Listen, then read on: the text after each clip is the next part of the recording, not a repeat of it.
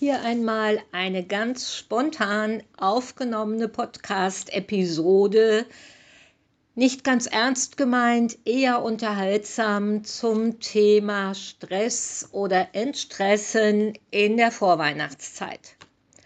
Wobei spontan, das trifft jetzt auf die Aufnahme zu und tatsächlich liegt das Skript dafür schon fast ein Jahr bei mir in der Schublade.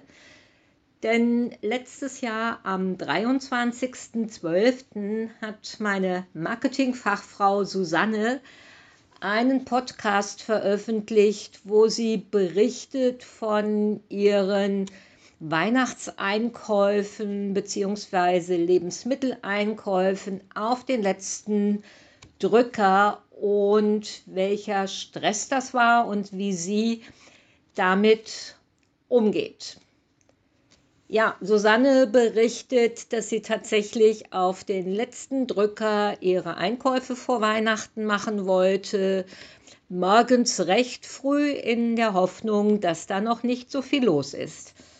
Aber das war eine Fehlentscheidung. Der Kampf um die Einkaufswagen und ähnliches tobte schon. Und sie hat jetzt sehr anschaulich beschrieben, wie sie in aller Seelenruhe einkaufen gegangen ist und ich sehe sie wirklich bildlich vor mir in ihrer Bubble, wie sie völlig gechillt durch den Einkaufsmarkt schreitet und die Hektik drumrum, ja, die kann ihr überhaupt nichts anhaben. Und da kam mir die Idee für einen Podcast, weil wenn ich einkaufen gehe, sieht das völlig anders aus. Im Studio wird häufig über mich gesagt, dass ich geduldig, ruhig, freundlich bin. Das stimmt auch sicherlich für meine Trainingsbetreuung. Aber dann habt ihr mich noch nicht beim Einkaufen oder frühmorgens bei meinem eigenen Training im Studio gesehen. Ja, wenn ich einkaufen gehe, ist es in der Regel morgens zwischen sechs und sieben, wo mir noch niemand auf die Nerven gehen kann.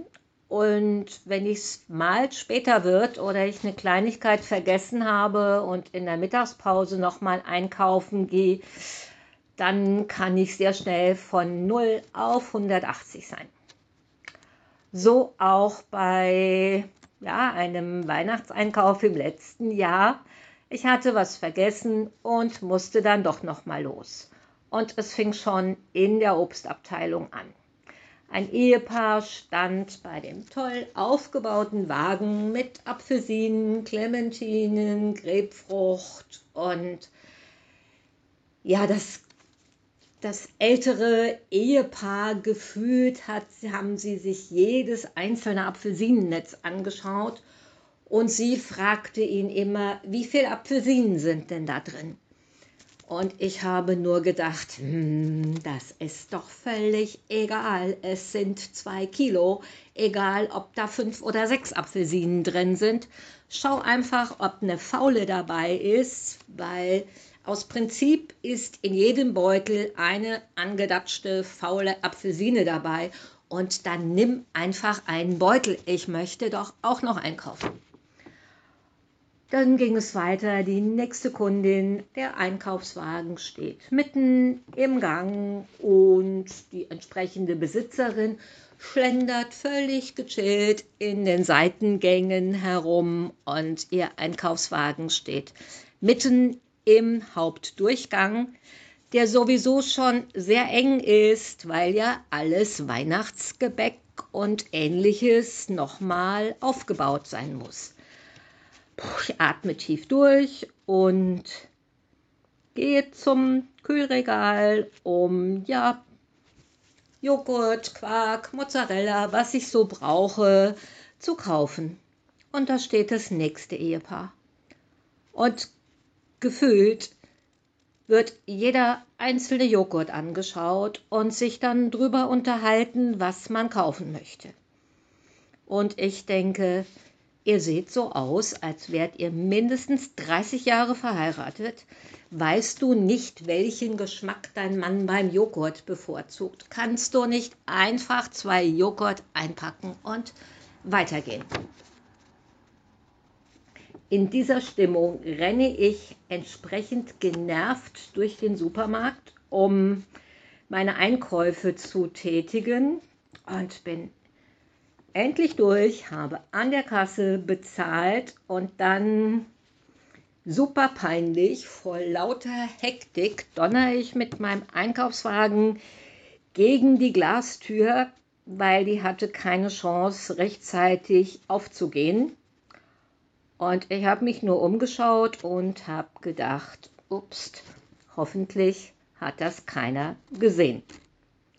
Also, so viel zum Thema. Ich bin völlig ruhig, freundlich, geduldig, nur nicht beim Einkaufen. Und ja, jetzt könnte es dir vielleicht ähnlich bei deinem Training gehen, wobei das ist jetzt hier eine völlig fiktive Person. Nicht, dass meine Studiomitglieder so wären, sondern rein fiktiv. Du kommst völlig gehetzt ins Studio und denkst, Mist, der Bus hatte Verspätung oder du denkst, keinen Parkplatz gefunden, so viel Zeit vertrödelt und dabei habe ich doch nur 45 Minuten Zeit zum Training. So ein Mist, das lohnt sich ja kaum. Aber nun gut, du startest mit deinem Training. Du gehst in die beiden Ausdauerräume und denkst, na klar, war doch logisch. Mein Lieblingslaufband ist besetzt. Ich meine, es sind noch zwei andere da, zwei My Mountain und diverse andere Alternativen für Cardio-Training. Aber Lieblingslaufband ist besetzt. So richtig typisch. Dann fange ich erstmal mit Bauchtraining an. Das gibt's doch nicht. Da ist zwar nur eine Person am Training, aber sie macht Supersätze, wechselt ab zwischen Bauch- und Rückentraining und meine geliebte Bauchbank ist belegt. Das ist eigentlich nicht mein Tag heute. Okay, wie gesagt, rein fiktiv, so sind meine Kunden nicht. So, und jetzt wird es dann wirklich endlich etwas ernsthaft und wir lassen diesen ganzen Stress und die Hektik mal draußen. Ja, du kommst vielleicht ins Studio, hast lange nach einem Parkplatz gesucht, die Straßen waren verstopft und das Zeitfenster für Training ist wirklich nicht sehr groß. Aber das macht nichts. Also auch wenn du jetzt nur 40, 45 Minuten Zeit für dein Training hast, dann lass bitte den ganzen Stress draußen und konzentriere dich nur auf dein Training. Versuche alles andere auszublenden und konzentriere dich aufs Training. Das sind 40 Minuten, die du nur für dich hast und darin, in dieser Zeit kannst du ein effektives Training absolvieren.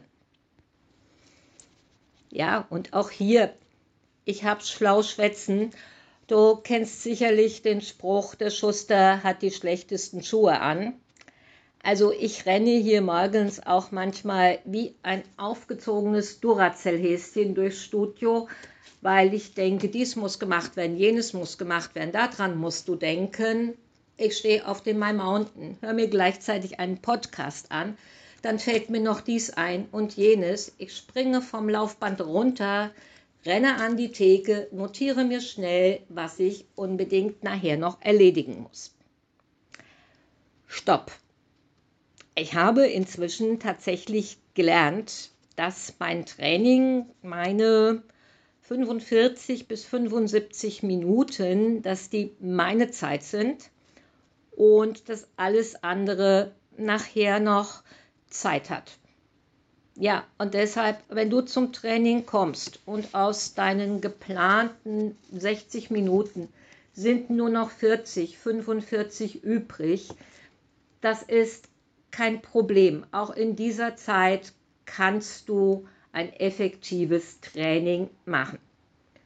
Du musst dich vielleicht von zwei Mythen verabschieden, dass ein effektives Training mindestens 90 Minuten dauern muss oder dass die Fettverbrennung erst ab 30 Minuten beginnt. Stimmt nicht. Jeder Meter zählt, jedes Training ist gut und auch wenn es kurz, knackig und effektiv war, ist es top. Also, wenn du ins Training kommst, bitte erstmal Duracell-Modus raus. Und keine Angst, wer mich nicht kennt. Ich renne vielleicht wie ein aufgescheuchtes Huhn durch den Supermarkt und kann echt Hektik verbreiten und bin bei meinem Training auch recht unentspannt, sondern eher sehr fokussiert und angespannt. Aber auf der anderen Seite habe ich bei meinen Kundinnen eine Engelsgeduld. Also keine Angst, bei meinen Kundinnen bin ich anders als beim Einkaufen und bei meinem eigenen Training. So, das war jetzt eine völlig andere Episode. Etwas, hoffe ich, unterhaltsam, nicht am Anfang zumindest nicht mit riesigem Nährwert, aber am Ende schon. Also, versuche deine Trainingszeit wirklich nur für dich zu gestalten und nicht mit dem Kopf Gott weiß wo zu sein. Komm runter, es ist Zeit nur für dich. Und auch in 40 Minuten kann man sehr effektiv trainieren. Und ich unterstütze dich dabei sehr gerne und zeige dir, was für ein Programm du absolvieren kannst. So, und ich verspreche dir, beim nächsten Podcast wird es wieder ganz seriös. Deine Renate.